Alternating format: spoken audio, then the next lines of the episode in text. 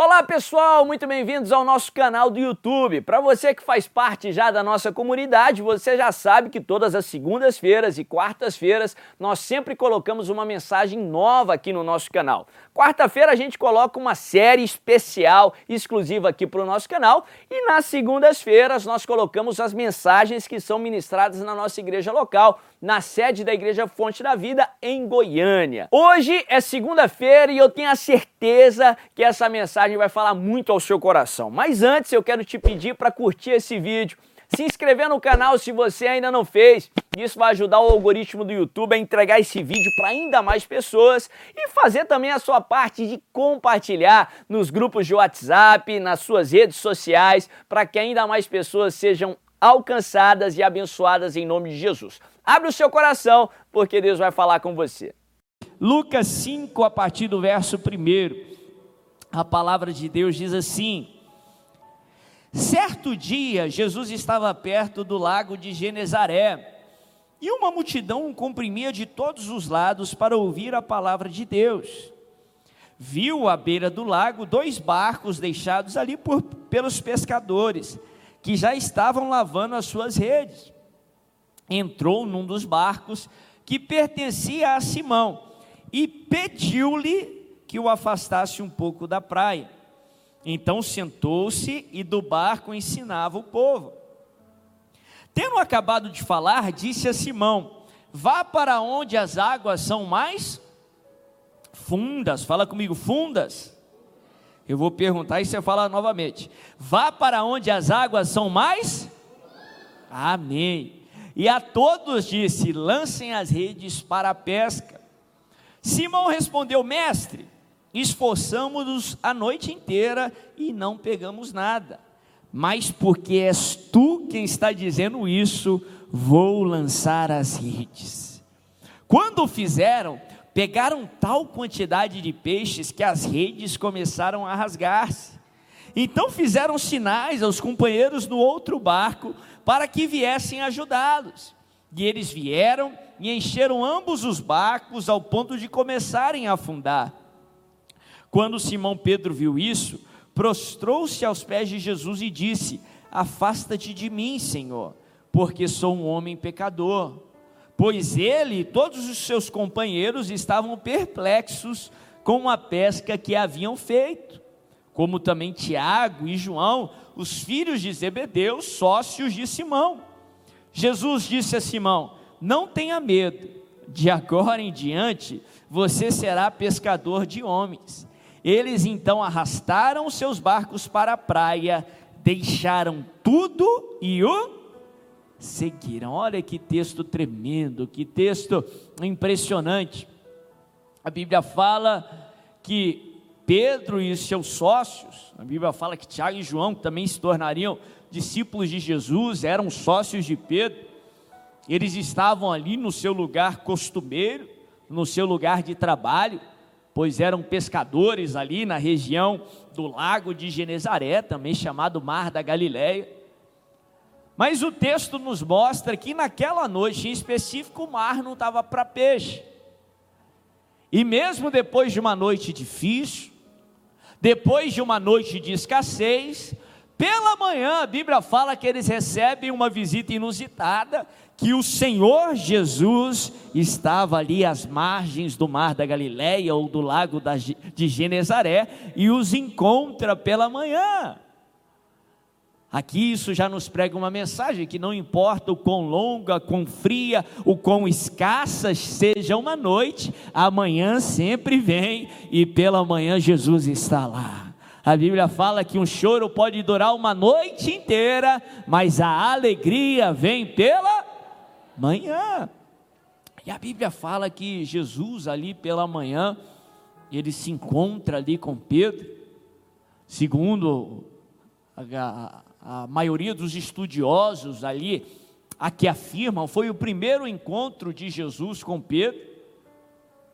Eu afirmo isso porque no capítulo 4 a Bíblia fala que Jesus ele cura a sogra de Pedro. Mas o maior consenso é que os capítulos aqui não estão numa ordem cronológica. O primeiro encontro de Jesus com Pedro foi ali naquela região. Foi ali nesse evento, ali no mar da Galileia. E a Bíblia fala que Jesus, ele ali acompanhado por uma multidão que estava ali sedenta pela sua mensagem, queria receber de Jesus. Jesus ele entra no barco de Pedro. Não por coincidência, que nada que o Senhor faz é fruto de coincidência, tudo que Deus faz é com propósito. E a Bíblia fala que ele pede ali para Pedro para que ele pudesse deslocar o barco, para que o barco estivesse numa posição favorável para que Jesus ele levasse a sua mensagem à multidão. Aqui nós temos outra mensagem muito importante para a vida cristã. Nós aprendemos aqui no texto que o barco era o ganha-pão de Pedro. Aquele barquinho era o que ele usava para para ter o seu ganha-pão, para para ter o seu sustento. O barco era o negócio de Pedro. E a Bíblia nos ensina que Deus, que Jesus usou aquele barco como uma plataforma para que ele pudesse alcançar uma multidão. Aqui eu aprendo e para mim confirma um pouco com aquilo que o pastor Cleidemar ministrou agora há pouco nos dízimos e nas ofertas. Ele falou um pouco sobre prosperidade, ele falou um pouco sobre riqueza. E ele falou que a prosperidade e a riqueza vem no intuito para que nós possamos buscar ou abençoar o reino de Deus, em outras palavras. Sim, o nosso Deus é Deus de prosperidade. Prosperidade é, segundo a palavra de Deus, uma bênção do Senhor. Mas a prosperidade que vem de Deus é um pouco diferente dessa prosperidade hollywoodiana que muitos pregam aí fora. A prosperidade de Deus, ela vem com uma forma. Eu gosto de usar uma, uma expressão que explica um pouco como é a prosperidade que vem de Deus. A prosperidade que vem de Deus é prosperidade com propósito. Fala comigo, prosperidade com propósito. A bênção de Deus não é egoísta. Ela não vem só para satisfazer o seu ego, ela não vem só para afagar aí o indivíduo. A bênção do Senhor, ela é muito mais do que simplesmente um indivíduo. O que o salmista coloca de uma forma muito esclarecedora, lá Davi nos ensina, lá no Salmo 23, que ele faz com que o nosso cálice transborde.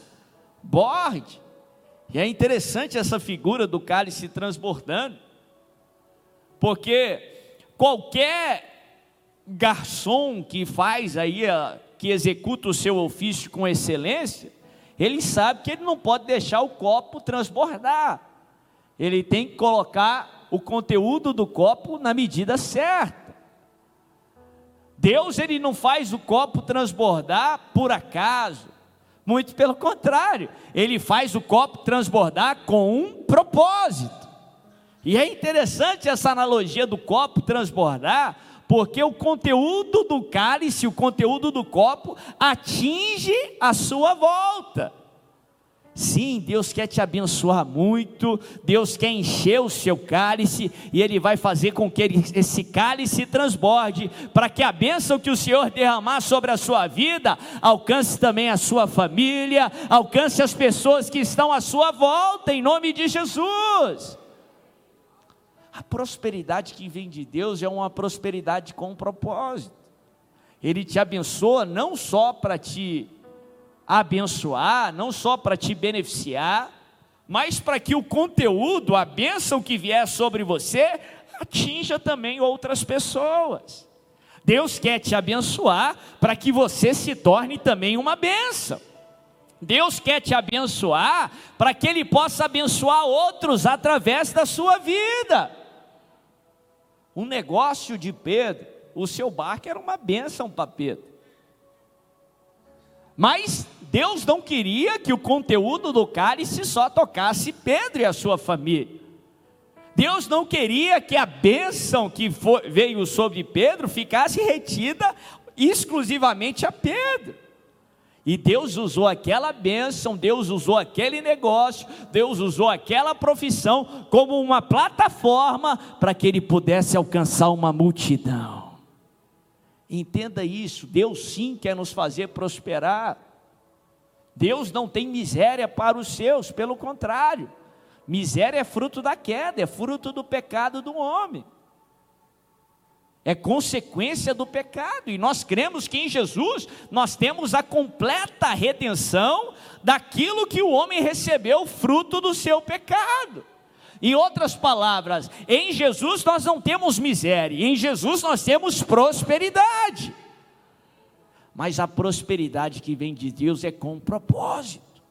Entenda isso, que aquilo que Ele te der, que as bênçãos que Ele derramar sobre a sua vida serão como plataformas que Ele quer usar para alcançar uma multidão, para alcançar outras pessoas, em nome de Jesus.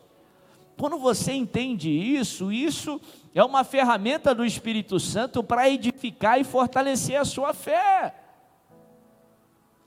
Porque aí você entende que Deus é o grande interessado em abençoar essa plataforma, em abençoar o trabalho das suas mãos, em abençoar você lá na sua profissão, lá na sua esfera de ação.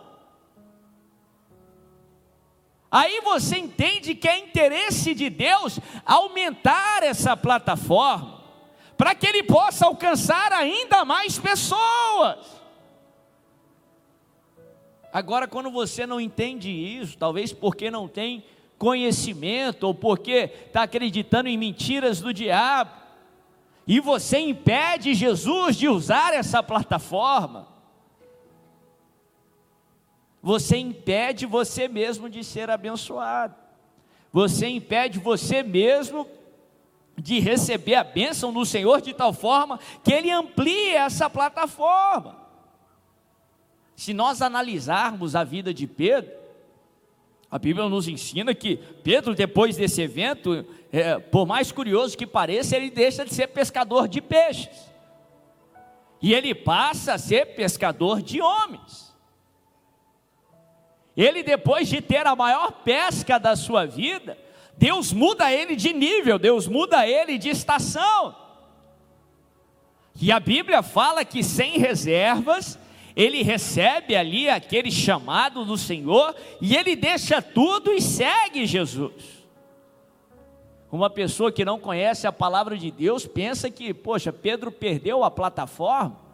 Muito pelo contrário.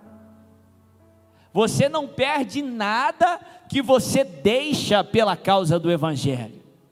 Você não perde nada que você deixa para obedecer o chamado de Jesus.